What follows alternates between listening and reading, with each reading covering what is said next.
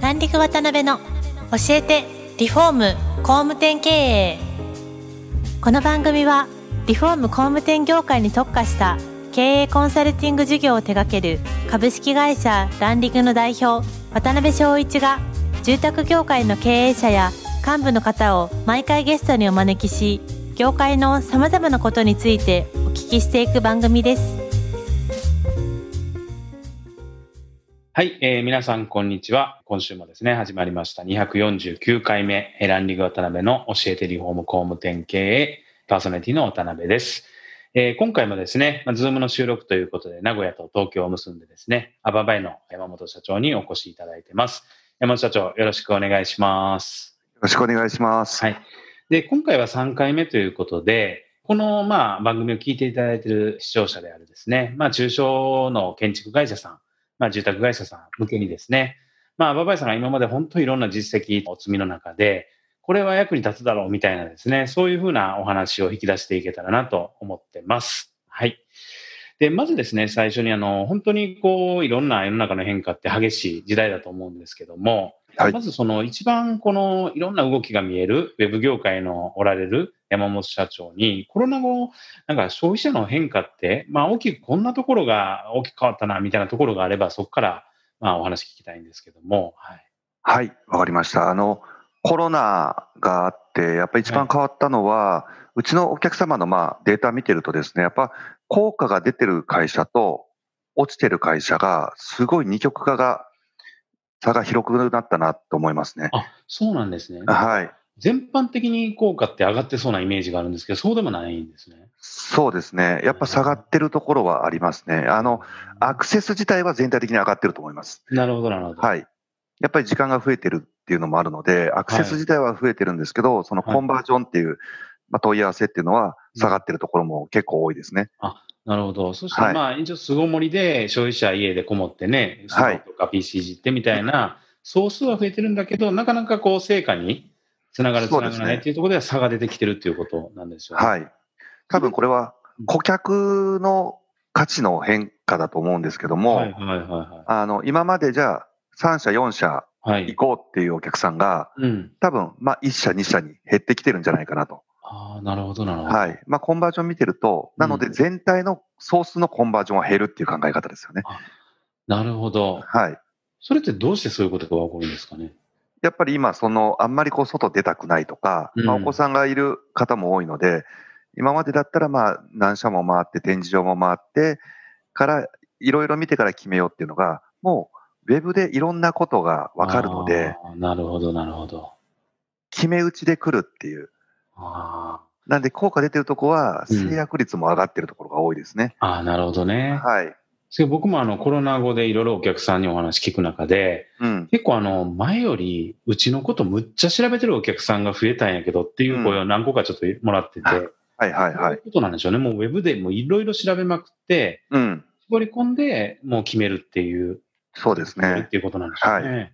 うん。へえまあ、そういう状況の中であれですか、そのウェブマーケティングの仕組み作りのポイントっていうところでいくと、まあ、はい何が一番変わったところになるんですかね、目をつけなきゃいけないところとしては。そうですね。前までは、はい。まあ、まず、順位上に上げて、うん。認知されることとか、はい。まず見られることっていうのが重要視されてた時代があったと思うんですけど、はい。今はまあホームページ見ただけでは決めないっていうお客さんが多くて、あー。はいはいはい。もちろんホームページの情報量も必要なんですが、うん、あのー僕が最近ちょっと言わせていただいているのは接触回数を増やすと、ああ、なるほど。ウェブで、での接触回数を増やす。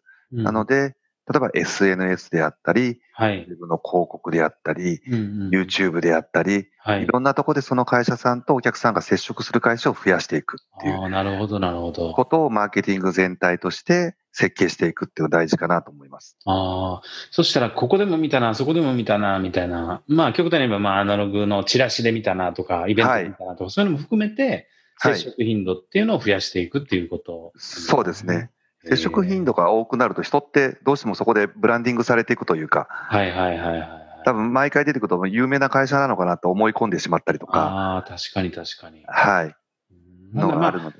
サブリミナル効果じゃないですけども、そうです、そうです。もう本当そういうことですね。というこはいとなんですね。はい大体それ、まあ、山本社長がもし把握されてればいいんですけど、はい。一人の方が行動を起こすまで、そはのい同じ会社の情報に何回ぐらいこう、それこそ接触させていけばいいみたいな、なんかそういうのあるんですか去年取ったデータなんですけど、はい。あの、大体コンバージョンっていう問い合わせとか、まあ来店依頼とか、コンバージョンが起こるまでに、大体8回から10回ぐらい、ホホームページを見に来てるんですよ。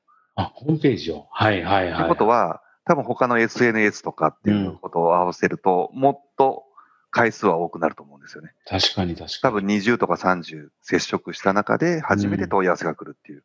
なるほどね。。はいい。まあ、そう考えると逆に、本当いろんなところで、それこそ20回ぐらいは、は接い。触させない、いい情報に接触させないと、うん。お客さんを動かせないということですよね。そうですね。ああ、なるほどね。まあ、結構考えてみたらそうかなって、まあ、家建てようと思った時に、まず1回目調べて、すぐ問い合わせする人って、まあそんないないですあよいね。ないですよね。はい。うんまあ、昔もそういう傾向はあったんでしょうけど、それがさらにやっぱりこの凄盛りの中ではい。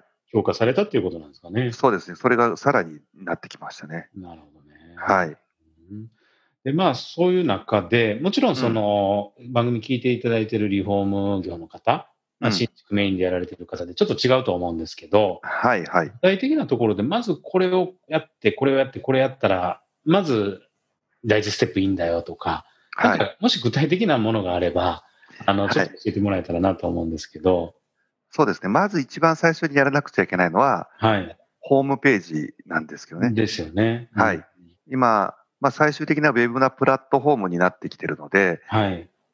ホームページでコンバージョンっていう行動を起こさせることをしなければいけない、行動を起こす装置なので、うんうんうん。まずそのホームページ自体が見ている人にとって魅力的であったり、信頼できる感じであったり、うん。かっこよかったりっていうのは最低限必要なので、はい。で、そのホームページなんかもやっぱりしっかりその会社の強みとか何ができるのかとか。そうですねはい。うん。っていうことですよね。そうですね。僕たちは一応その、事前に戦略会議っていうのを開かせていただいて、はい。お客様にこう質問攻めをさせていただくんですね。はいはいはいはで、それをまあ、だいたい2時間か2時間半ぐらいさせていただいい。て、僕たちがこれだったら伝わるよねっていうのを形にして、トップページを提案するっていう形を取らせていただいているので、なるほどね。はい。うんまあ、おそらく聞いていただいている方にも、これからやっぱりホームページしっかり受け皿として整備せなあかんなって思われている会社って多いと思うんですけど、はい。例えば一つだけ、もうこれだけは外したらあかんでっていうところが、ホームページ制作っていうところに限って、は入いっ。た時に何が一番気をつけなきゃいけないところですかね。一つだけってなると。一つだけ、はい。コンセプト。コンセプト。はい。うん。要するにどういうことですかね。これはちょっと具体的に言うと、うん。あなたの会社に頼まなければいけない理由はあー何何ですかっていう。なるほど。はい。ここの会社を聞いとかなあかんなとか、この会社は気になるなって思わせることなんですよね。なるほどね。はい。うん、そっか。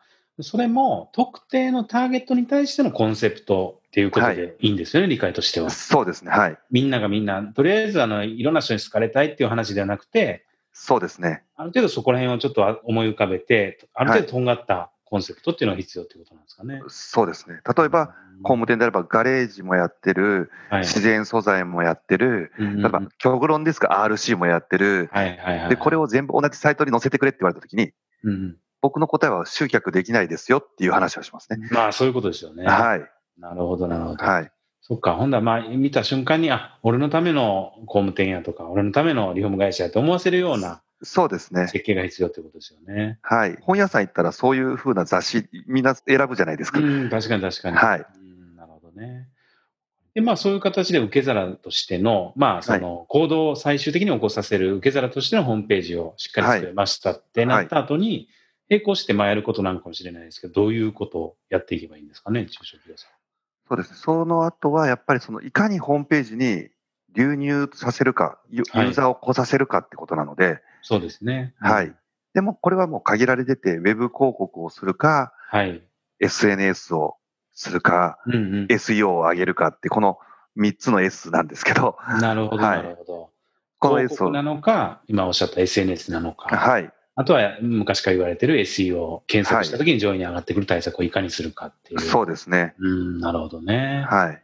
どうなんですかね、まあ、会社さんとか業態によって違うと思うんですけど、はい、はい。この、なんていうか、ホームページ作った後に呼び込んでくる手法としての、なんか優先順位みたいなものがあれば、教えてもらいたいですけど、リフォームとか新築でもやっぱ違うんですかね、属性とか。まあ違うと思いますね。うんあと、、まあ地域とかにもよって違うんですけど、はい。今やっぱり全体の平均取ると、やっぱ SNS が強いですよね。ああ、なるほどね。はい、それも運用の部分と広告の部分ってあるじゃないですか。はい、はまあどい。ちらかというと運用の部分のお話なんですかね、そういう意味でいくと。そうですね。運用の部分の話ですね。うんしっかりそのコンテンツを作ってストックさせていって何回も来てもらえるような接触回数を増やすっていうのははいはいはいはい。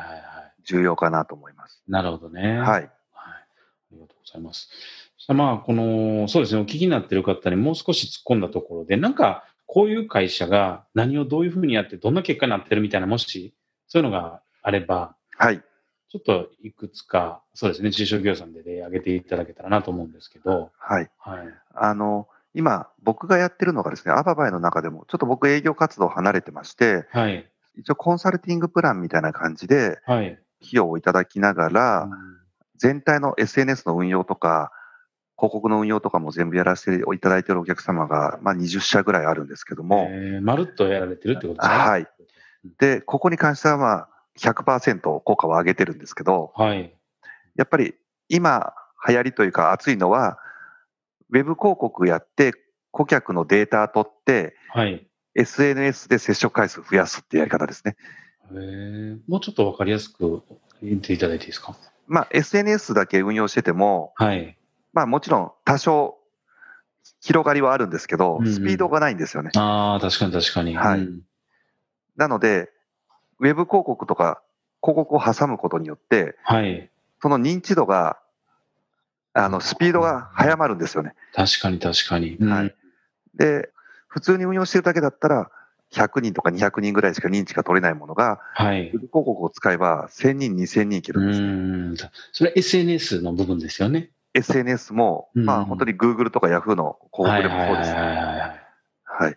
なので、この掛け算でやっていくっていう形を、あーなるほ僕どは結構大事にしてて、はい。あの、SNS だけで売れるっていう方もいらっしゃるんですけど、もちろん売れるんですけど、やっぱりスピード感って考えると、ウェブ広告やった方が早いと。うんなるほどね。はい。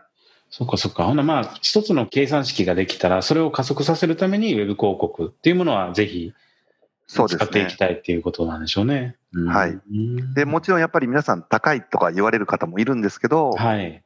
やっぱりその広告宣伝費かけていい金額、まあ大体うんその売り上げの何パーセントってあるじゃないですか。ありますよね。はい。あの、そこをしっかり使って、うん。費用対効果さえ出ればいいので、そういうことですね。うん、はいうんうん、なるほど。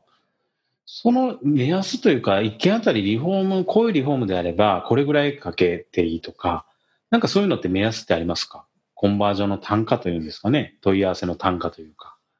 そうですね。僕らは大体2万5千円から3万円ぐらいリフォームであれば、かけてもいいんじゃないかなと思ってます。なるほど、なるほど。はい新築であればどれ、もうちょっと単価ね、もちろん高くなるんでしょうし、どれぐらいですかね。そうですね。まあでも5万前後ああ、なるほどね。ですねうん。はい。そしたらただ、やっぱり運用やっていくともうちょっと下がってきますね。ああ、しっかりコンテンツを発信したりとかしていくとっていうことですよね。そうですね。なるほど、なるほど。そして大体まあ、リフォームの会社であれば、2、3万をしっかり切っていくような中身をはい作っていかなきゃいけないし、はい。新築の会社であれば5万を切っていくような、まあ、本当に中身を作っていかなきゃいけないっていうことですよね。そうですね。ああ、なるほど。まあ、それが実際可能だってことですね。はい。で、それが SNS をどんどんやっていけば接触回数が増えるんで、うどんどんどんどん費用は下がっていく下がっていくっ感ていうことですね。はいああ、なるほど、なるほど。ああ、ありがとうございます。わかりやすいですね。さあまあ、そういう形で、まあ、いろんな本当ノウハウあると思うんですけど、一番のポイントはやっぱり、まあ、本当にコンセプトをしっかり尖らせて、しかはも接触頻度を上げていくっていう、まあ、この2つっていうふうに理解したんですけどじで、す。はい。そうですね。まあ山本さんが今まで本当そういうふうにやられてる中で、最近で、これ絶対来るよな、みたいな、もしなんかそういうトピック的なネタがあれば最後に一つ お聞きして、この回は終わりにしたいなと思うんですけど、はい、動画は絶対来ますね。ああ、動画。動画のマーケティングはもう絶対来ると思いうます。ーん、まあ、それこそ YouTube とかっていうことですよね。 YouTube 来ますうね。んはい。